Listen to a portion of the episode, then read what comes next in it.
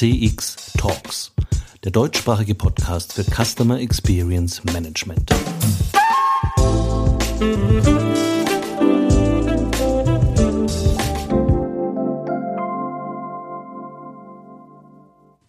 Hallo und herzlich willkommen bei der vierten Ausgabe von CX Talks, dem deutschsprachigen Podcast, der sich vor allem mit Themen rund um Kundenerwartungen, Kundenfokus und Kundenmanagement beschäftigt. Mein Name ist Peter Pirner vom ICEM, dem Institut für Customer Experience Management. CX Talks wird diesen Monat unterstützt von FIR, einem führenden Technologieanbieter für Cloud Contact Center in der Dachregion. FIR entwickelt und betreibt KI-gestützte Software für begeisternde Kundenerlebnisse entlang der gesamten Customer Journey. Mit FIR wird Kundenkommunikation erfolgreich für euch und für eure Kunden. Die einzigartige Kombination aus künstlicher und menschlicher Intelligenz hebt euren Service auf ein neues Kompetenzlevel. So seid ihr stets mit euren Kunden verbunden. Mehr Informationen zu FIR findest du auf der Website www.4.ai und auf der Sponsorenseite von CX Talks. In der heutigen Folge werden wir uns mit dem stationären Handel beschäftigen und was dessen Kunden eigentlich in der Zukunft erwarten. Händler sind seit Wochen ganz unterschiedlich gefordert. Die einen warten sehnsuchtsvoll darauf, ihre Läden wenigstens wieder teilweise öffnen zu dürfen. Viele haben Existenzsorgen und müssen Mietstundungen und Kurzarbeitergeld beantragen. Andere beschäftigen sich seit Wochen mit Mindestabständen, Maskenpflicht, Plexiglas, Schutzschilden und machen darüber hinaus in manchen Kategorien mehr Umsatz im Monat als sonst in einem Quartal und Nein, ich meine damit nicht nur Toilettenpapier. Der Handel befindet sich ohne Zweifel in einer Ausnahmesituation. Was wir als Kunden heute tagtäglich erleben, ist ein Einkaufserlebnis der ganz besonderen Art. Aber auch für die Mitarbeiter ist dies eine Extremsituation. Erst gestern sagte mir meine Stammverkäuferin in der Bäckerei, Peter, die Maske macht mich wahnsinnig. Ich kann nicht atmen, meine Brille beschlägt und dann soll ich auch noch immer freundlich sein. Ich stoße nach ein paar Stunden echt an meine körperlichen Grenzen. Anderen geht es noch schlechter. Meine Kollegin hat Asthma, die weiß überhaupt nicht, wie sie damit umgehen soll. Ich möchte an dieser Stelle ausdrücklich all denjenigen danken, die an vorderster Kundenfront jeden Tag ihr Bestes unter diesen erschwerten Bedingungen geben. Danke. Und ich möchte alle Kunden bitten, den Menschen im Handel das Leben etwas leichter zu machen. Seien Sie freundlich, setzen Sie ohne Murren die Maske auf, halten Sie 1,50 Meter Mindestabstand und lächeln Sie den Mann oder die Frau an der Kasse an, auch wenn man es nicht sieht. Man kann es unter der Maske hören. Auch Covid-19 wird uns nicht für immer beschäftigen und einkaufen gegangen sind wir vorher und werden es auch nachher tun. Aber wie haben sich unsere Erwartungen an den Handel in den letzten Jahren verschoben? Welche Erfahrungen wollen wir machen? Wie wichtig sind Erlebnisse, Inszenierungen? Wie wichtig sind Technologie, Bots, Service-Roboter oder neue Dienstleistungen? Hat der Handel heute auch eine soziale Verantwortung angesichts der Vereinsamung in unserer Gesellschaft? All dies sind Fragen, über die ich mich mit meinem heutigen Gast und langjährigen beruflichen Weggefährten Jens Krüger unterhalten werde. Jens ist Geschäftsführer bei Bonsai, einem auf Shopper-Marketing spezialisierten Forschungsunternehmen. Daneben ist er mit der seit vielen Jahren durchgeführten Zukunftsstudie ein viel zitierter Trendforscher, stets auf der Suche nach neuen Erkenntnissen zur Zukunft des Handels in Deutschland. Ich freue mich wirklich sehr, dass du heute da bist, Jens. Ganz kurz zur Einordnung. Was macht Bonsai und wie bist du persönlich zu deiner Leidenschaft den Handelsthemen gekommen? Tja, Peter, erstmal vielen Dank, dass ich hier da äh, sein darf. Das ist äh, heute Premiere für mich, mein allererster ja. Podcast. Äh, du, du hast es gesagt, äh, ich werde gerne zitiert, aber ich bin gespannt, wie das heute tatsächlich auf meiner Premiere wird und freue mich ganz doll drauf. Bonsai ist, äh, du hast es gesagt, ähm, Spezialist auf, auf Shopper-Forschung äh, oder fokussierter, äh, oder hat sich auf Shopper-Forschung spezialisiert. Ähm, tatsächlich 2004 angefangen im Bereich von Testmärkten. Damals die Möglichkeit in Bremen, da ist der, der Ursprung, äh, Medien komplett zu kontrollieren, das heißt Werbung überblenden, äh, für neue Produkte, für Innovationen, die im Handel neu äh, zum Kaufen da waren. Erstmal nur in Bremen mit entsprechender Werbung begleitet und äh, das also in einem ja fokussierten Raum, Testraum zu machen, war damals absoluter Hotshit. Ähm, mittlerweile hat sich das Thema weiterentwickelt und ähm, ja, meine Leidenschaft äh, für Bonsai, außer dass ich äh, lange Zeit auf Kanterseite auch ähm, dort die Gesellschafteranteile, die es auch heute noch immer gibt, in einem geringen Anteil äh, vertreten habe, war tatsächlich auch immer einen Mehrwert bei Bonsa reinzubringen. Und dieser Mehrwert heißt Kontext liefern. Das heißt, wir haben Wandlungsprozesse in der Gesellschaft, ähm, in den ganzen Entwicklungen, die natürlich auch Auswirkungen auf den Handel haben. Und das ist etwas, was äh, mich tatsächlich äh, fasziniert ähm, an dem an dem Forschungs Bereich Trendforschung, wenn du so nennen möchtest, äh, diese Entwicklungen auch äh, zu antizipieren. Wir haben heute tolle Möglichkeiten über Co-Creation, das heißt gemeinsam mit Händlern, mit Kunden, mit Industriepartnern, gemeinsam auch an dieser Zukunft mitzuarbeiten und sie zu gestalten. Und die Herausforderungen sind wahrlich groß in allen gesellschaftlichen Bereichen, aber auch für den Handel. Ne, die Digitalisierung hat gerade im stationären Handel unabhängig jetzt von der aktuellen Situation äh, von, von Covid-19 zu Veränderungen geführt, dass immer mehr Leute in Richtung Online gehen. Dadurch sind insbesondere im Non-Food-Bereich schon äh, viele Märkte vor dem Aussterben äh, bedroht. Und ähm, ja, meine Leidenschaft gilt tatsächlich dieses, diese, diese Themenfelder Handel, ob es jetzt E-Commerce, ob es Online oder ähm, ähm, Multichannel oder stationärer Handel ist, tatsächlich äh, rauszuarbeiten, was kann das gemeinsame, gute, sinnvolle für den äh, Verbraucher da draußen sein. Mhm. Du hast von der Zukunftsstudie gesprochen, die wird ja schon seit ein paar Jahren durchgeführt. Möglicherweise kennt die aber nicht jeder. Könntest du vielleicht ein paar Worte dazu sagen, was die Zukunftsstudie ist? Also wir machen ja, wir machen mehrere Zukunftsstudien, auf die du ansprichst, ist äh, tatsächlich die, die wir äh, 2016 das erste Mal gemacht haben für QVC, ähm, zusammen mit, mit Peter Wippermann, ähm, also Trendbüro. Mhm.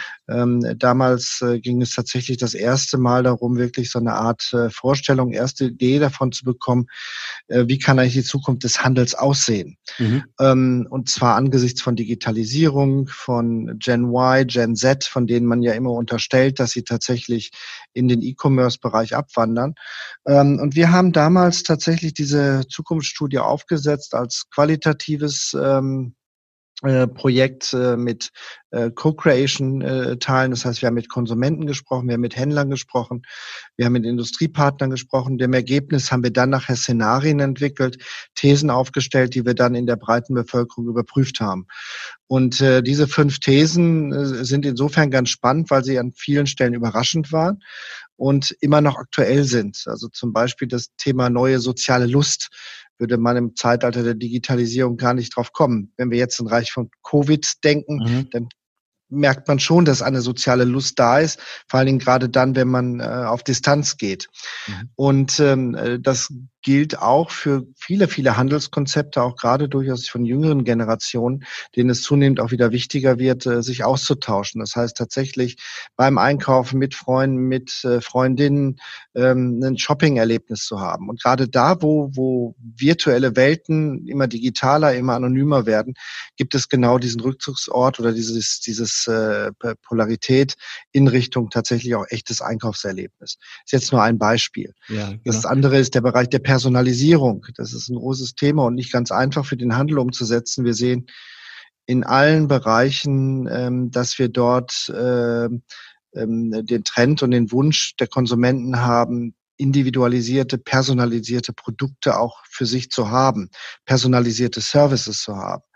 Ähm, das in den Handelsbereich zu übertragen, ist sicherlich eine etwas größere Aufgabe ähm, wo wir aber viel lernen können, auch aus anderen Ländern. Zum Beispiel die Chinesen sind da schon relativ weit die jetzt anfangen mit Robotik, äh, mit Bots, äh, mit Holographien zu arbeiten und versuchen wirklich individualisierte Produkte zu haben das ganze Thema Anerkennung im Handel, also da, wo wir über Loyalitätskarten noch nachdenken oder viele Händler heute noch darüber nachdenken, ob es sinnvoll ist, eine, eine klassische äh, Kundenkarte zu haben, ähm, sehen wir eigentlich den nächsten Schritt schon, in Richtung Mitgestaltung. Wir wissen, dass die Kunden gar nicht daran interessiert sind, jetzt irgendwie noch ein Bonussystem zu haben. Ja, das kann ein Mehrwert manchmal sein, aber eigentlich geht es darum, wirklich mitzugestalten, an Angeboten zu arbeiten. Das heißt, dahinter steht auch tatsächlich eine neue Art von von Wertschätzung gegenüber den Kunden, ähm, die wir äh, gerade aus dem Handelsverständnis der, der letzten Dekaden noch gar nicht so im Handel umgesetzt sehen. Mhm. Ähm, auch in Teilbereichen natürlich auch noch nicht im, in der Industrie sehen. Also Stichwort das berühmte Übergang von der Industrie zur Netzökonomie. Mhm. Tatsächlich kundenzentriert zu agieren. Ähm, das sind sicherlich Herausforderungen, die in der Zukunft äh, Lösungen brauchen, auch und gerade im Handel. Lass mich doch mal kurz einhaken. Die soziale Lust in einer distanzierten Welt. Wenn es eine soziale Lust gibt, wie kann die, der Handel denn dann befriedigen? Gibt es da Beispiele? Ähm, wir sind ja gerade dabei zu aktualisieren, diese Studie. Und sicherlich äh, Corona, Covid-19 wird noch mal einiges äh, verändern, äh, nämlich das Beispiel der distanzierten Welt. 2016 waren wir ja noch in der hektischen Welt. Das heißt, wir waren in einer Welt, wo es auch um Entschleunigung ging. Im Moment haben wir sehr viel Entschleunigung, glaube ich, gefühlt alle. Ähm, insofern sind wir gerade dabei, ja tatsächlich diese Studie neu aufzulegen, mit Industriepartnern, mit Händlern auch gemeinsam zu überlegen, wie sieht das denn jetzt auch im Bereich von Covid aus? Weil wir werden uns an diese neue Realität ja noch ein paar Monate, wenn nicht sogar vielleicht ein paar äh, naja, Jahre will ich nicht sagen, aber zumindest noch einen längeren Zeitraum mit auseinandersetzen. Und die Frage ist, wie sieht dieser, dieser Weg in dieses neue Normal dann tatsächlich aus? 2016 hätte ich gesagt, naja, es geht darum, ähm, Einkaufen auch im stationären Handel wieder zu einem Erlebnis zu machen. Mhm. Das heißt, äh, nicht nur, ich gehe irgendwo einkaufen, ähm, ob es jetzt Mode ist oder Möbel oder Lebensmittel, ähm, sondern auch ein Erlebnis wieder zu haben. Gibt es da Beispiele, die, die das richtig gut gemacht haben? Ja, gibt es. In Osnabrück gibt es ein Kaufhaus, ähm, ähm, die sich auf Mode und ähm, auch Sportartikel spezialisiert haben. Die haben im ähm, Erdgeschoss ähm, ähm, ja, als quasi Münchner, der du bist, äh, kennst du ja diesen, wie heißt diese, diese Welle, diese am Eisbach in München. Eisbachwelle, ja, genau. Ähm, genau, diese Welle. Das heißt, die haben dort ein Surf, Surferparadies quasi äh, installiert, mhm. wo ich in ja ein absolutes Event schaffe. Das heißt, die Leute gehen dorthin äh, mit ihrem Surfbrett und surfen, also so wie im Eisbach mhm. dort in diesem Osnabrück. Also wir sprechen über Niedersachsen, äh, sprechen dort tatsächlich ähm, ähm, ähm, ein großes Publikum an. Das ist ein Event, das ist äh, riesen gehypt. Äh, da sind Leute vor Ort und die machen da tolle Sachen. Und das hat sich bei denen auch dann niedergeschlagen in einem positiven betriebswirtschaftlichen Ergebnis. Ja klar, also alleine dadurch, dass sie mehr Leute in, in das Unternehmen bekommen haben äh, oder in den, in den, in den, auf die Fläche bekommen letztlich, ähm, äh, das ist ein Highlight dort. Ähm, das sind aber auch kleine Dinge. Doch ein bisschen zurückgehen in die jüngsten, die letzten fünf Jahre, äh, diese ganzen Sushi-Läden oder dieses Thema frisch Sushi im Supermarkt zubereiten, mhm. was ja heute jetzt keine Besonderheit mehr ist, war damals etwas, was auch ähm, relativ neu war. So, jetzt ist natürlich die Frage, wie kann denn ein Erlebnis ähm, und äh, in einer sozialen oder in einer distanzierten Welt sein. Und das ist etwas, was tatsächlich nicht so ganz einfach zu beantworten ist. Und da kann Technologie sehr wohl helfen, mhm. tatsächlich äh, virtuelle Kochshows anzubieten, ähm, ähm, wo, wo Industriepartner vielleicht auch nochmal zeigen, hey, können wir hier was, was kreieren, ähm, vielleicht ein gemeinsames Shopping-Erlebnis auch zu schaffen, äh, was so eine Mischung aus virtuell und äh, stationärem Handel da ist, eine kleine Modenschau, die man mittlerweile per Videostreaming mhm. über, überspielen kann in die, in die in die, in die, in die Flächen. Das ist etwas, was Bräuninger zum Beispiel auch umsetzt, äh, um damit ein Erlebnis auch zu kreieren, was in den Online-Bereich mit hineingeht. Das heißt, auf die, auf die äh, Homepage, ähm, auf die Online-Seite auch verlinkt ist da gibt's etliche Möglichkeiten. Ich glaube, dass Technologie da eine große Rolle spielen wird, vielleicht auch Robotik, also sozusagen meinen persönlichen Assistenten, der quasi an meiner Seite fährt. Das ist das, was wir jetzt tatsächlich aus einem Testmarkt in Wuhan sehen, dass die Akzeptanz gerade von Robotik äh, steigt. Also solche Roboter, die dann wirklich beraten, die mitkommen auf dem Weg äh, in den Laden und äh, ja, die helfen, deine Einkäufe mit zu erledigen primär im Lebensmittelbereich, aber auch durchaus denkbar in Einsatzfeldern im, im Bekleidungsbereich, Textilbereich. Mhm. Da hatte ich jetzt auch Bilder gesehen gehabt bei eurem letzten Webinar, wo ihr eben gezeigt habt, wie das ausschauen könnte in Wuhan, wo es aber eben für mich vor allem erstmal darum geht, auch hygienische Verhältnisse zu schaffen, äh, die es erlauben, eben den Einkauf zu erledigen äh, in dieser Sondersituation, die Wuhan eben durchlebt. Die persönliche Assistenz selber könnte aber auch eine sehr zwischenmenschliche und damit wieder eine sehr soziale sein. Gibt es da einen Trend hin oder ist es doch eher ein technisches, digitales Thema der persönlichen Assistenz? Du kennst mich lang genug, als dass du die Antwort nicht schon kennen würdest digitale Services, ähm, Stimmen, Bots, wie auch immer. Also die Menschen sind offen dafür. Äh, auch wenn Service gut ist. Äh, und ich kann diesen Service natürlich besser machen, wenn er auch mehr menschliche Komponenten bekommt. Auch tatsächlich von echten Menschen äh, wieder geliefert wird. Ähm, und dieses, dieses Thema heißt natürlich sehr, sehr viel über den Konsumenten zu wissen. Über den Menschen, der meinen Laden betritt. Äh, wie ist er drauf? In welcher Stimmungslage? Wie kann ich ihn ansprechen? Äh, will er auf Distanz gehen? Wie will ich? Also da gibt's ja diverse Möglichkeiten, das entsprechend auszuloten. Und das ist, glaube ich, tatsächlich die, die große Herausforderung, ähm, dieses äh, kulturelle Verständnis für jeden einzelnen Menschen in dem, seine Bedürfnisse auch abzuholen. Ähm, das funktioniert nach wie vor auf menschlicher Ebene noch besser und klar wünschen wir uns auch alle und da liegt sicherlich auch die per se die große Chance des stationären Handels, weil er das tatsächlich am allerbesten bedienen kann, nämlich mhm. den Austausch von Menschen ähm, und auch die Kommunikation direkt dazu zu, ähm, äh, zu setzen, als äh, über eine Retorte oder ein Bot oder über eine, eine künstliches äh, technisches Produkt. Ich hatte ja in meinem Forschungsfeld sehr häufig gesehen, dass es letztendlich die persönliche Interaktion zwischen Kunden und Mitarbeitern eines Unternehmens, Verkäufers, letztendlich ausmacht, die zu einem herausragenden Kundenerlebnis führt. Und das ist eigentlich auch dieses herausragende Kundenerlebnis, ist ja auch eine Form der Anerkennung, nämlich der persönlichen Anerkennung durch den Verkäufer. Weil wenn die es gut gemacht haben, dann kommt es im Prinzip genau so rüber, dass ich dich als Kunde, als Person sehr wertschätze. Und das ist in vielen Branchen mittlerweile fast schon zu einem Überraschungsmoment geworden, in Zeiten, wo man eben sehr starken Personalabbau hatte und sich das eigentlich auch gar nicht mehr erlauben konnte, da einen besonders herausragenden Service zu liefern. Siehst du das auch als einen der Trends, Anerkennung durch stärkeren Einsatz von äh, Personal oder von Mitarbeitern, die speziell fürs sich wohlfühlen und für die Anerkennung zuständig sind? Ja, die Frage ist ja, wie erreiche ich Anerkennung, auch gerade im Handel. Ne? Ähm, mhm. Ähm, in der Vergangenheit, ich habe das eben ja schon gesagt, waren das sehr häufig diese Bonuskarten und eine Kundenkarte, wo ich spezielle Angebote gekriegt habe. Ja, vielleicht auch mal einen Anruf über einen Callcenter-Mitarbeiter. Ähm, wir wissen aus einer aus anderen Projekten, die wir die wir gemacht haben, dass tatsächlich diese Interaktion schon nach wie vor eine ganz große Rolle spielt, aber auch ein ganz anderer Aspekt, nämlich das Thema Mitmachen, Mitgestalten. Mhm. Ähm, das heißt, ähm, äh, äh, Leute, die die da draußen sind, kann ich Anerkennung geben, indem ich sage, ich nehme dich ernst und ich nehme dich auch bei der Produktentwicklung, Entwicklung von neuen Services, von Angeboten mit ins Boot und zwar sehr früh.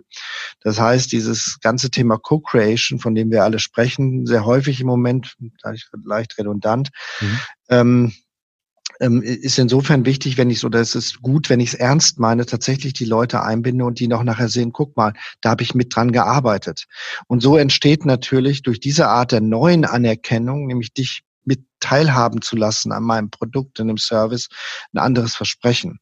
Und da sehen wir auch tatsächlich, dass ähm, Unternehmen, gerade auch im, im Handelsbereich, die, die solche Themenfelder der Teilhabe, der Mitgestaltung äh, mit forcieren, ähm, den Menschen damit auch suggerieren und deutlich machen, hey, du bist mir wichtig und du kannst bei uns mitarbeiten. Als Kunde hast du ein Gewicht in deiner Meinung und das werden wir berücksichtigen dass diese Unternehmen tatsächlich erfolgreich sind. Hast du da ein konkretes Beispiel?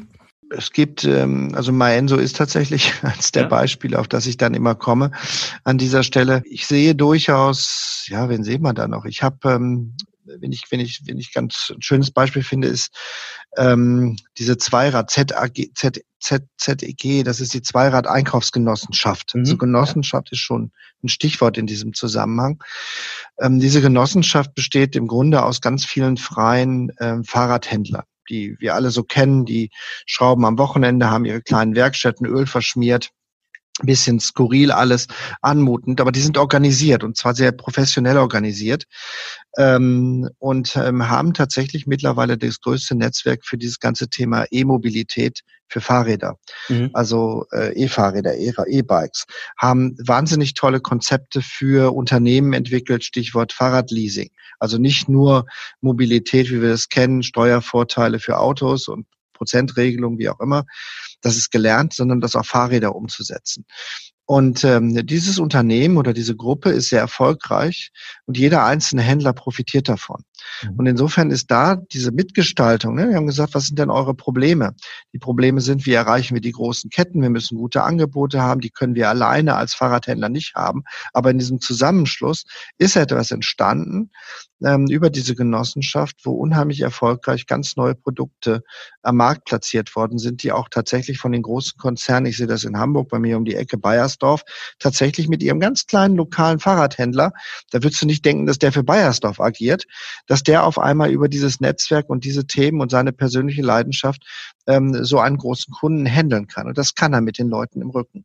Und das hat er mitgestaltet. Und wer da mitarbeitet äh, als Händler, profitiert davon. Das ist ein anderes Beispiel aus dem B2B-Bereich, aber die gibt es. Mhm. mhm.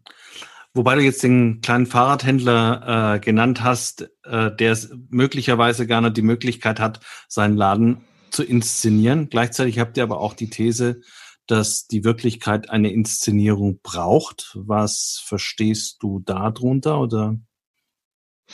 Naja, das ist vor allen Dingen in diesem, diesem ganzen Thema der, ähm, ähm, des, des Online-Hypes, also der Verlagerung von, von Kaufen, Einkaufen, äh, was wir jetzt ja auch wieder erleben in dieser Krise in Richtung Online-Handel.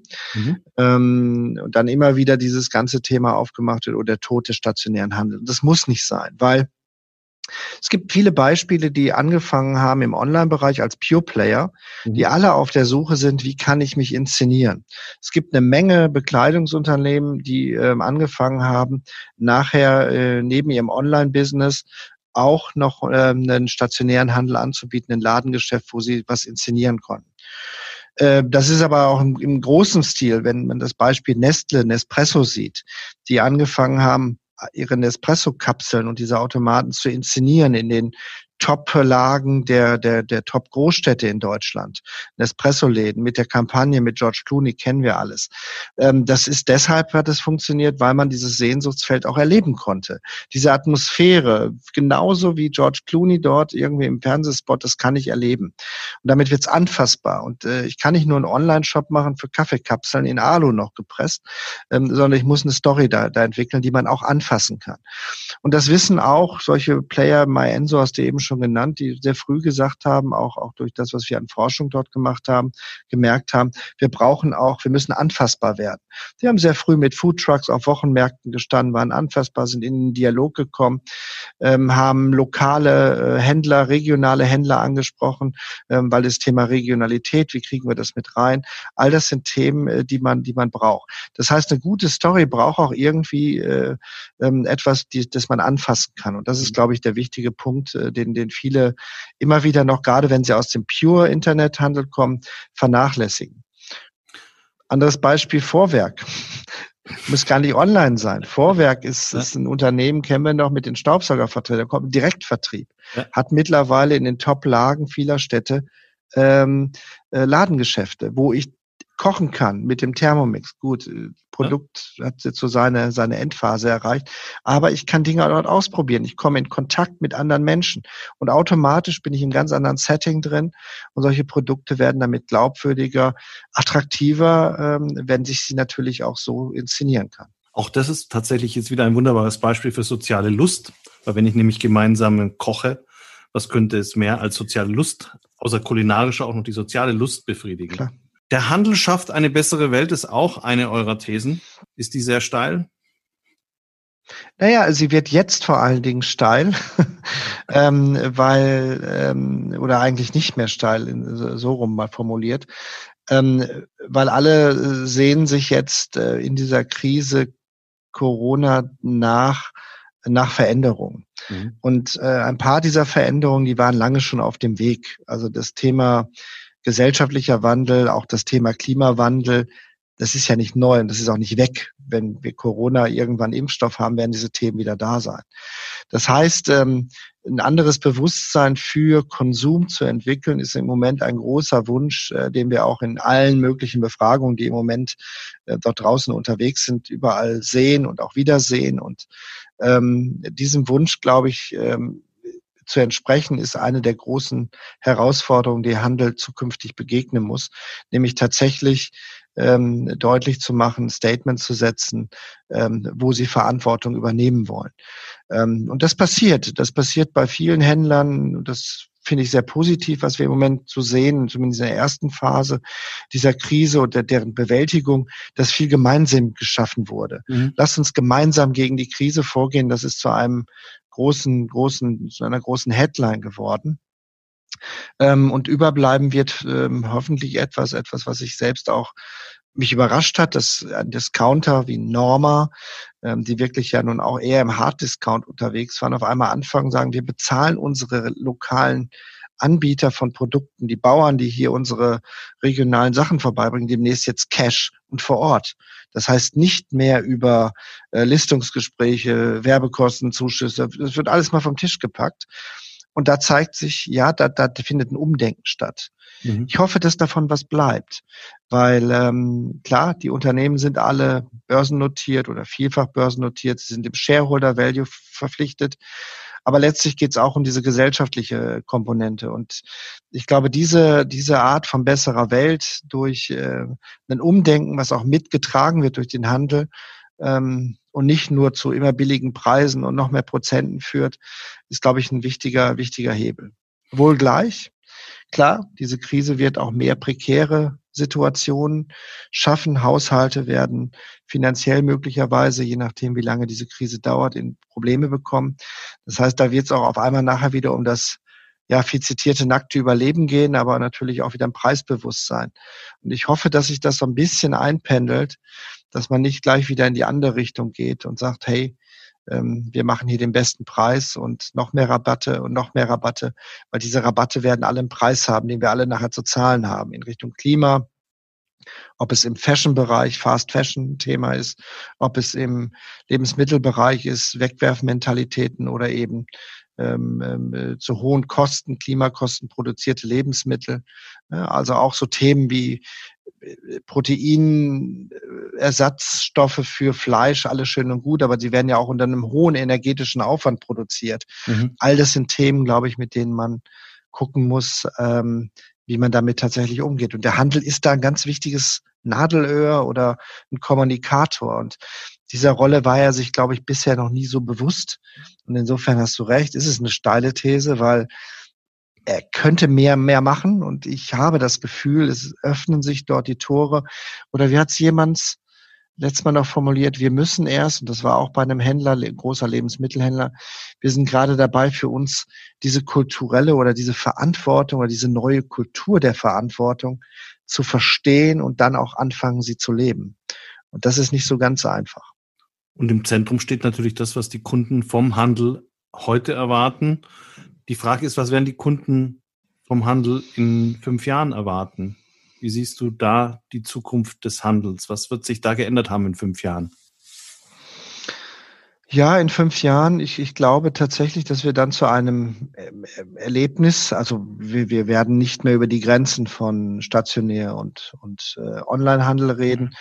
Ähm, das ist auch schon oft zitiert und oft gesagt worden. Ich glaube, da ist jetzt wirklich die Chance durch die Digitalisierung ähm, das, was wir so an Push erlebt haben in den letzten Wochen und äh, das, was noch kommen wird in den nächsten Monaten, da glaube ich, wird, wird da werden die Grenzen fließender werden. Das ist gut so. Mhm. Und dann geht es um Content. Ne? Und der Content, das ist der, den wir eben definiert haben. Es geht ja. um, um, um sozialen Austausch, es geht um ähm, Möglichkeiten, Erlebnisse zu schaffen, auch vielleicht einen ähm, soziales äh, Community vielleicht zu werden. Also vielleicht ist der Handel nachher ein ganz wichtiger Ansprechpartner, auch für die vielen einsamen Menschen, die sich jetzt gerade auch natürlich in solcher Krise irgendwie zeigen und äh, ähm, vielleicht auch dort tatsächlich äh, mit mit reinzukommen.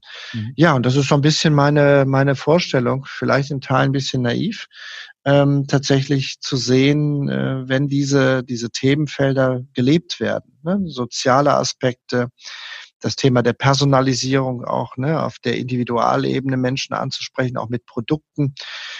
Übrigens setzt das voraus, dass man mit den Produzenten auch versucht, enger zusammenzuarbeiten. Das ist eines der größten, immer noch meiner Meinung nach der Probleme. Ähm, ich habe es mal so formuliert, dieses Einkäufer, Verkäufer äh, im geschlossenen Zimmer Verhandelbild, was es ja. noch immer gibt zwischen denen, die etwas verkaufen wollen, also Industrie und den Händlern, die einkaufen.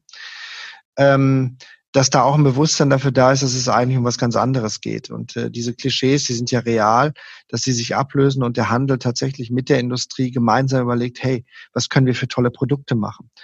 Ähm, Produkte oder Services anbieten, ne, wo Menschen auf einmal Hilfestellungen kriegen zum Thema Ernährungsberatung. Das ist meiner Meinung nach etwas, was der Handel zum, gar nicht bisher bedient. Er stellt da Produkte rein, aber er könnte natürlich äh, viel stärker auch in dieses Serviceangebot mit, mit eingreifen.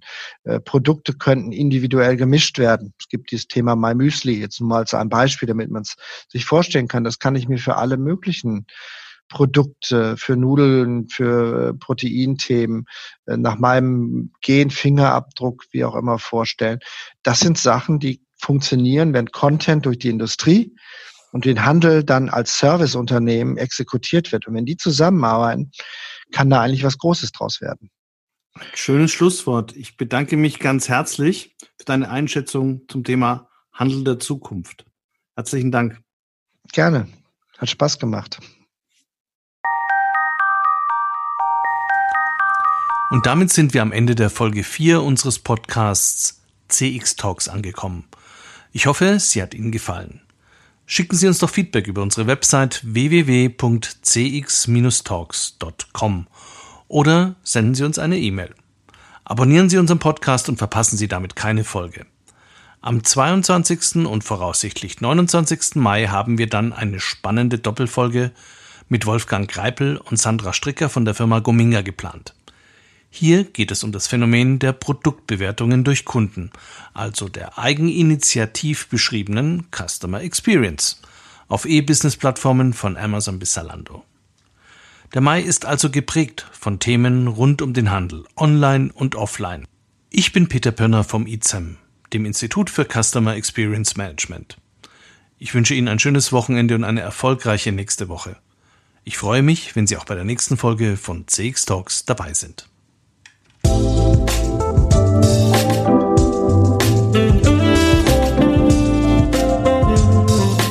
Das war CX Talks, der deutschsprachige Podcast für Customer Experience Management. Folgen Sie uns auf Spotify oder Anchor FM. Über neue Folgen informiert Sie auch der Newsletter des ICEM.